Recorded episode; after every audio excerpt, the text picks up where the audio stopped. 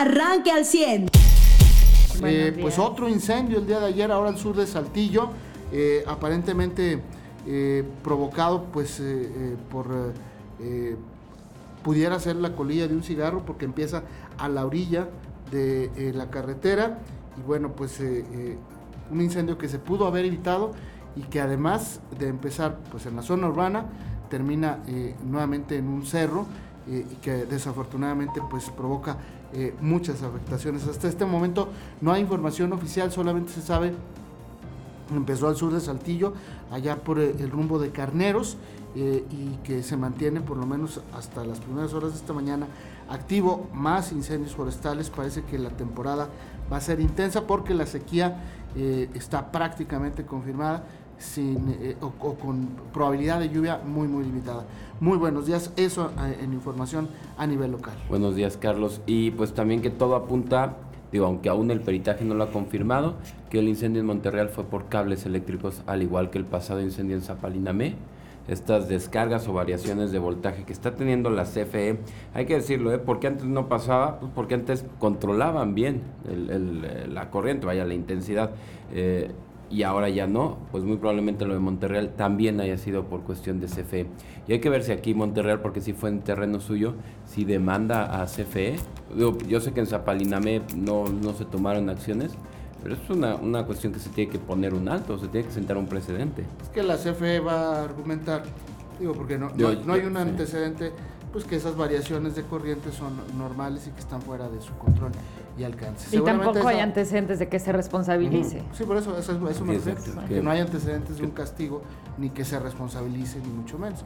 Es decir, pues se van a salir por la tangente. Claro, no, pero sí, a la ciudadanía le puedes decir, como bien señalabas, oye, las colillas de cigarro no se avientan, oye, no se deja basura eh, por carretera porque pueden provocar esos eh, incendios, el efecto lupa, las botellas de agua, etcétera, etcétera. Y a CFE no se le puede decir nada. Sí, no, es intocable. Acuérdate que, con el señor Bartlett no le han hecho nada. Ayer el presidente decía que eh, se han ido ajustando los precios de la electricidad y los combustibles ah, para eh, que no sigan aumentando. Y un par de horas después de la mañanera, un alto directivo de Comisión Federal de Electricidad reconoce que hay incrementos en las tarifas de energía eléctrica, tanto en el nivel residencial como eh, industrial, por los ajustes que hay del índice inflacionario y por eh, los excedentes, esa es la palabra, el consumo, excedente. Eh, lo que no ha dicho la CFE ni el presidente son las afectaciones que siguen registrándose en este país por los apagones. Yo ya fui víctima, ya mi horno microondas ya es historia gracias a estos apagones. Eh, y obviamente pues cuando hablé a CFE me dijeron, sí, este, tiene que ir a la sucursal más cercana, levantar un acta, llevar el horno de microondas con el dictamen de un perito en electricidad. Que te va a salir más caro que el microondas. A nosotros nos pasó lo mismo cuando, ahora que salimos, te acuerdas, la semana antepasada una boda, truena todo, nuestra casa es la primera después del transformador, truena todo y por tener celdas se autoprotege y se corta todo. Los fusibles de la casa igual se tronaron, que, que afortunadamente son fusibles de 25 pesos y las celdas fueron las que hicieron el corte de toda la casa pero si no, también no tendría refri, no tendría algún aparato, lo, que sea que estuviera conectado, microondas, horno, refrigerador. Y supimos que fue un pico de CFE porque por el monitoreo de la empresa de, ahí nos dijeron, oye, a tu casa en vez de 2.20 les llegaron 2.63 en un pico. Se fregaron, por ejemplo, las plumas de la entrada del fraccionamiento, también por CFE. Y así hay en la zona un montón de, de casos. Sí, finalmente es intocable, la CFE es como pues un cártel de delincuencia organizada en este país. Dirigido por Bartlett. Exactamente, Bartlett, aquel al que se le cayó el sistema, Bartlett, aquel que al inicio de la administración del presidente López Obrador le señalaron ser propietario junto a su familia de más de 30 viviendas en la Ciudad de México sin que las hubiera declarado ante la Secretaría de la Función Pública. Bartlett, aquel que su hijo, cuando empezó la pandemia en México, eh, vendió al triple o al cuádruple de precio los respiradores que se necesitaban urgentemente en México y que se los vendió al IMSS en Querétaro eh, y que Zoé Robledo no hizo nada, pues porque estaba en la polla. y, bueno, pues esa es la Comisión Federal de Electricidad la que está provocando, parece, por lo menos en el sureste, de los cuatro incendios más graves, por lo menos dos ya podríamos establecer o pensar que es responsabilidad de la Comisión Federal de Electricidad, que además no se va a responsabilidad, no va a hacer nada. esta CFE, ¿se acuerdan? La que inventó que la razón del primer apagón fue un incendio en Tamaulipas que nunca existió y que después reconoció que había sido un invento, pero que no pasó nada con quien inventó esa mentira. Esa es la CFE del presidente López Obrador, esa es la CFE de México. No sé si sea la que nos merecemos, pero es la que vamos a tener y que es más poderosa que incluso un cártel de la droga en nuestro país. Y, que, ahora con esta reforma energética, pues todavía más, más poder va a tener, ¿no? Sí, pero hay que, hay que recordarlo, ¿no? Hay un esfuerzo del gobierno para que siga funcionando Pemex, eh, de que CFE le compre toda la energía a ellos, ¿no? Entonces, eh, por eso es que están yendo en contra de las energías verdes, por eso es que estamos teniendo estas eh, insuficiencias de, en la producción, estas variaciones de voltaje y estos picos que friegan luces, friegan aparatos, friegan casas, generan incendios. Todo es por la misma necedad, ¿eh? tampoco creamos que es algo aislado. Y, el tema es que ahorita ya como ciudadano no le pides ni siquiera que mejore el día, déjalo como estaba, aunque sea como estaba a las necesidades gubernamentales. Es, impresionante, ¿no? Qué tan rápido se puede echar a perder todo y en todas las áreas. A mí me sorprende. Yo no creía que iba a ser así tan rápido. Creíamos que esto iba a ser en tres sexenios de 4T. No creíamos que iba a ser en menos de dos años. Ahí salió una encuesta. Y ahora, y ahora con la ley de hidrocarburos también. Alertó la COFESE porque habrá energéticos más caros. Y, bueno, pues eh, esta este, instancia que, que pues vela porque haya una sana competencia, pues dijo que esta nueva ley, de esta reforma, la ley de hidrocarburos, va a afectar directamente los bolsillos de los consumidores. Y ayer surgió una encuesta, ¿no? Eh, eh, sobre la popularidad del presidente que sigue eh, cayendo. No quiero decir que en picada, pero sigue cayendo, es decir, no avanza eh, no se mantiene y por lo menos y por lo tanto disminuye eh, la popularidad del presidente. Y en pleno proceso electoral pues evidentemente para los fines políticos eh, y de gobierno que tiene el presidente junto a Morena pues eso eso no ayuda. Ya pasaron las primeras 24 horas para el INE para que decida. Ayer no hubo presentamiento pues resolución no no no hubo alguna algún pronunciamiento de los consejeros del INE. Eh, sin embargo, Salgado Macedonio ya llegó a la Ciudad de México y ahí amenazó con ir a casa de los consejeros, eh, pues amenazarlos literalmente si no le regresan su candidatura. Pero fíjate que eso le da una idea a todos los que hacen protestas y que van a Palacio o así, vayan a casa de los fiscales, ¿no? Vayan a casa de los titulares de las dependencias, vayan a, hagan lo que, lo que eh, la forma, vaya, como les está enseñando este hombre, eh, Félix Salgado Macedonio, amenazar, hagan eso. Vayan a las casas de los responsables, no a los monumentos públicos. Es lo que siempre decíamos, no porque nos interese el monumento, sino porque lo que resuelve, el que sí sabe hacer protestas y amenazar, les está dando clases. Apréndanle al peor, pero se le puede aprender. A ver, el incompetente que es eh, Félix Salgado Macedonio, incompetente porque no fue capaz de entregar un, informe que era un requisito para que pudiera tener su candidatura ese, y, como resultado, pues no tiene la candidatura. Así de fácil. Ahora, habrá que esperar a ver qué es lo que hace el INE. Ya eh, esto regresó al tribunal, el tribunal se lo, se lo vuelve a aventar al INE y ahora este incompetente que además estará acusado de violación no puede ni siquiera presentar un, reforme, un informe completo de precampaña, ahora amenaza con ir a las casas de los consejeros. Ese es el meollo del asunto, ¿no? Se distrajo la atención de tal manera. Y darle hasta donde tope, así dijo. Eh, él es la víctima. Que hoy él, es la víctima y no el victimario. Sí, pareciera que a muchos ya se les olvidó que este hombre está acusado por cinco mujeres de abuso sexual, que eso sería en todo caso lo más grave y no el hecho de que le hayan quitado la candidatura justificadamente, porque no cumplió, como dice Eva, con un requisito que deben cumplir todos los candidatos en este país. Es muy fácil, pero eh, eh, él logró fácilmente distraer la atención y hoy el tema por el que mucha gente lo rechaza en este país, porque seguramente en Guerrero tal vez la la, situación sea eh, eh, diferente, eh, pues este hombre así, como lo dice Eva, pues está retando a las instituciones en este país, está retando al Estado de Derecho, está retando a la conciencia de los mexicanos que pues de llegar un político así, a una candidatura y después a un puesto de elección popular, nos demostraría entonces que en este país la impunidad no solamente eh, permanece eh, y, prevalece, sino que además gobierna. Y además incitando a la violencia. claro. Incita a la violencia. Este, Impunidad recordemos, contra violencia, ¿no? Ajá, y además hay que recordar que en, en algún momento redes sociales eh, hicieron este bloqueo a cuentas como la de Donald Trump por incitar a la violencia. Habrá que ver qué sucede con Félix Salgado Macedonia, habrá que ver qué sucede con este llamado que él hace, porque pues la realidad es que está incitando la violencia. aquí lo hace en, en, lugares públicos donde da el discurso, después se replica en redes sociales y ahí las redes sociales, en este caso el Facebook, pues tienen la potestad de cancelar la, la eh, publicación eh, pero de quién la hace, no de Félix Salgado. ¿Pero sus declaraciones en Twitter? Sí, pero bueno, eso puede ser. Ajá. O sea, pues, sus, declaraciones en Twitter que incitan a la violencia pueden eh, generar que la plataforma le cancele su cuenta. Eh, sí, pero como lo hicieron en su momento con Donald Trump. Han sido en, como en mítines, ¿no? Pequeños donde se va parando y ahí le juntan gente y ahí pues avienta su discurso, ¿no? Bien, pues es parte. digo, nada más antes de, Twitter debería entrar la, autoridad. o sea, respaldar al INE. O sea, no cumpliste con la ley.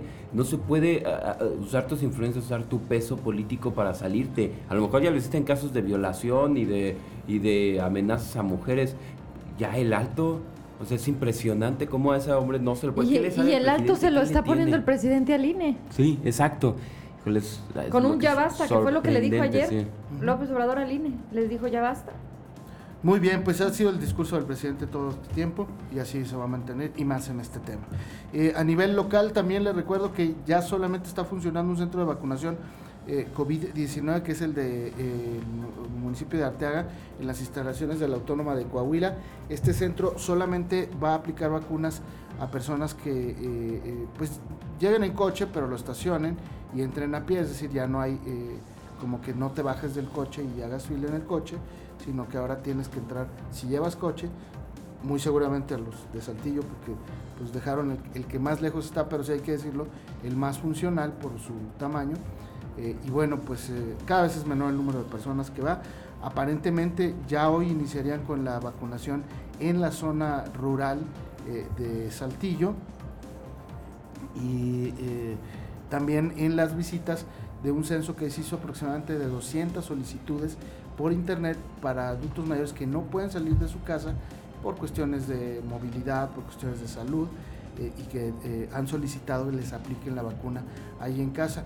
Un ejercicio que ya se ha hecho en municipios como Monclova y Piedras Negras y que ha funcionado porque se establecen brigadas de paramédicos eh, junto con Guardia Nacional que acuden a los domicilios a vacunar a los adultos mayores. Pero a partir de hoy ya solamente este centro de Arteaga estará aplicando vacunas a mayores de 60 años. La pregunta de los 64 mil, y que a mí me la han hecho pues más de 64 mil, es cuándo empieza la vacunación para mayores de 50 años o de 50, eh, o de 50 a 60. Eh, pues es la, la, pregunta de los 64 mil porque no hay información de esto. yo veo complicado que sea pronto, se lo digo con mucho respeto, porque ahora tendría que ser la segunda etapa, eh, digamos en 15 días más, por lo menos, eh, eh, de la aplicación de la segunda dosis para estos adultos que ya fueron vacunados aquí en San en, en Ciudad de México ya empezaron la aplicación de la segunda dosis y justo ayer estábamos haciendo en casa cuentas y, y, decíamos, bueno, a partir del domingo, que es 17, de abril empieza ya debería empezar la aplicación de la segunda dosis para las personas que vacunaron en Ramos. Exactamente, y no, no han, no han dado información respecto a eso. En Monclova ya empezó el registro, otra vez, te tienes que registrar de nuevo, para eh, quienes ya se habían vacunado previamente. Eh, eh, pero otra vez largas filas en ese registro, es decir, otro registro del registro del registro. pues sí, así, así es, así está funcionando. Y ayer, bueno, pues surge un estudio de la Organización Mundial de la Salud, donde se establece que en México se pudieron evitar 190 eh, mil muertes por todas las causas, incluidas las provocadas por las afecciones que se, les sufrieron por dejarse de atender durante la pandemia en el COVID-19. Animal Político publicó que en una muestra de 39 países México ocupó el cuarto lugar en exceso de mortalidad con aproximadamente 43% más de muertes eh, en 2020 de lo que eh, se hubiera esperado en relación al promedio de dos años, 2018 y 2019. Solamente encima de México están Perú, Ecuador y Bolivia, que han tenido una mayor mortalidad eh, entre los países analizados. Es que y se, presume que esa fue la razón principal por la que Hugo López Gatel decidió no aparecer ayer en la conferencia. Por este, eh, la, publicación de este estudio. Que ojo, la se, o sea, se le encarga la Organización Mundial de la Salud a una universidad en California. Y este, y pues no sé, seguramente hoy el presidente va a salir a decir, obviamente que él tiene otros datos y lo que quiera. No, y que es una publicación de neoliberales, ¿no? Y seguramente Gatel también va a salir a decir que, pues, que los complot de medios y que este, la información, los muertos son los que son y que la información es la que es. Claro, las cosas que ya son los medios. Él ha dicho las cosas que han dicho siempre, pero pues aquí es un estudio universitario, es una publicación académica que habla de más de 190 mil personas que, se, que pudieron haberse evitado sus muertes con un mejor manejo de, de la pandemia, es decir, con, con mejores medidas de salubridad, con tomarse las cosas en serio desde el principio, con establecer el aislamiento, o cuando menos el uso del cubrebocas en una forma mucho más clara desde el principio. O sea, un chorro de cosas que, que, pues, que no se tomaron en este país porque el presidente dijo que ni siquiera había que... O sea, todavía cuando ya el país, dio el mundo consideraba que estamos viviendo el inicio de una pandemia, el presidente dijo que no es cierto y que salieran a comer y que, este, que fueran a, que fueran a fonditas y que compraran pozole y no sé qué. Ay, desde luego tampoco se aplicaron pruebas en, en, este país. Así que para saber, pues menos. Ahora, a mí no me sorprende el resultado del estudio, ¿eh? cuando el propio López Gatel había dicho hay que multiplicar todo por 8 hacia arriba. Es decir, si tenemos 10 muertos, multiplíquenlo por 8. Son 80 muertos. Entonces, no me sorprende este estudio porque el, mismo mentiroso de López Gatel nos había dicho, hay que multiplicar todo por 8. Entonces, no, me sorprende el resultado de la OMS. Lo que sorprendería en todo caso es que eh, eh, lo diga la OMS basado en un estudio universitario, no en la opinión de un, funcionario de gobierno que obviamente pues está diciendo las cosas a modo. A mí me llama mucho la atención lo que está pasando en Coahuila. Creo que es el cuarto día consecutivo que en los reportes del COVID-19 diarios se coloca esta leyenda, se la voy a leer así como lo pusieron ayer, y, es ahí donde ya, a mí me, generó confusión, pero eh, ya hay personas, público digamos, que nos están diciendo qué está pasando, eh, por qué esta información, eh, por qué sale esta leyenda. Como se publica el día de ayer, fíjense, dice punto uno, al día de hoy se registran en Coahuila cuatro casos nuevos, incluida una muerte. Y luego dice, antes de ir al punto 2, es importante precisar que ante la actualización de datos de la Dirección General de Epidemiología y la Dirección General de Información en Salud Federal, es decir, docentes del gobierno federal, quien certifica los decesos por COVID-19, al momento se registran 37 nuevos casos en la entidad, es decir, no sé si en esos 37 van los cuatro que ya nos habían dicho y la muerte de 32 personas, no sé si en esas de 32 va incluida una muerte o se suman, es decir, serían 33 y 41, 37, y 41 nuevos contagios. Es lo que no me queda claro y entonces quiere decir que alguien está fallando y en este caso es la Dirección General de Epidemiología y la Dirección General de Información en Salud. Aquí al inicio de la pandemia yo les mostré un ejercicio, ¿te acuerdas José? Donde diariamente las cifras del gobierno federal variaban radicalmente con las del Estado. Es decir, el gobierno federal decía, no, son menos, y el estatal decía, no, yo tengo más. Y entonces eso generaba que hubiera confusión. Y tan, tan la hubo y tan se mantiene un año después de que inició la pandemia en este país, en este tema, que los estados tienen un semáforo y el gobierno federal tiene otro semáforo. Claro, y pero yo de eso alguna vez me puse a pensar y llegué a la conclusión, bueno, como quiera, la cifra, la disparidad de cifras, como no es lo que están usando para un criterio en vacunación, por ejemplo, para un criterio en los semáforos, pues tampoco es que les iba a ser útil en nada, ¿no? O sea, si hubiéramos tenido la información correcta, ¿qué decisión hubiera tomado con esa información correcta el gobierno? Al final de cuentas, ninguna. Ni cómo vacunar, ni dónde empezar a vacunar, pues, ni dónde abrir clases, ni dónde... El tema de las vacunas era un tema de lana.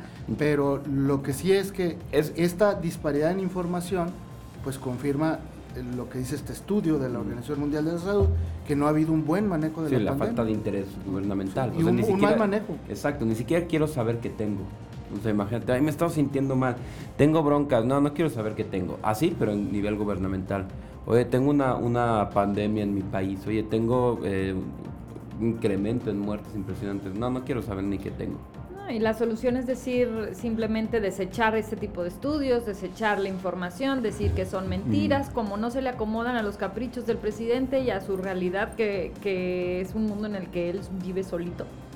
No, no solito, bueno, toda la bola de sí, y con una intención meramente electoral. Entonces él dice, mi electorado, quien todavía me defiende, va a juntar las críticas que se me hagan en materia de salud con todas las críticas y va a decir que es político. Va a decir que todos los espacios como este, donde se critique el mal manejo de la pandemia, el mal manejo del CFE, todo es político. No, no va a aceptar el error.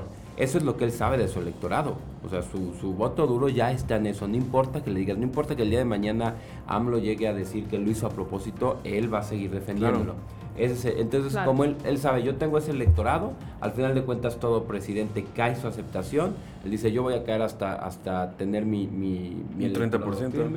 más de 30, exacto, que sirva para que continúe mi proyecto y vámonos. Así es. Donde, donde está muy, muy otro, otro tema que, que, tiene que ver un poco con lo que estamos platicando y, y sobre estas ideas y este, esa política del presidente es, y que me parece gravísimo es el tema de los libros de texto. Sí, si quieres lo, abordamos regresando porque sí ha habido muchas críticas y me parece que es necesario platicar de esto porque... Eh, está, está bastante ya le controvertido. sí, exactamente. Usted ya está informado. Pero puede seguir recibiendo los acontecimientos más importantes en nuestras redes sociales. Nuestras páginas de Facebook son Carlos Caldito Aguilar, José Lo de Velasco y Mariano de Velasco. Al 100.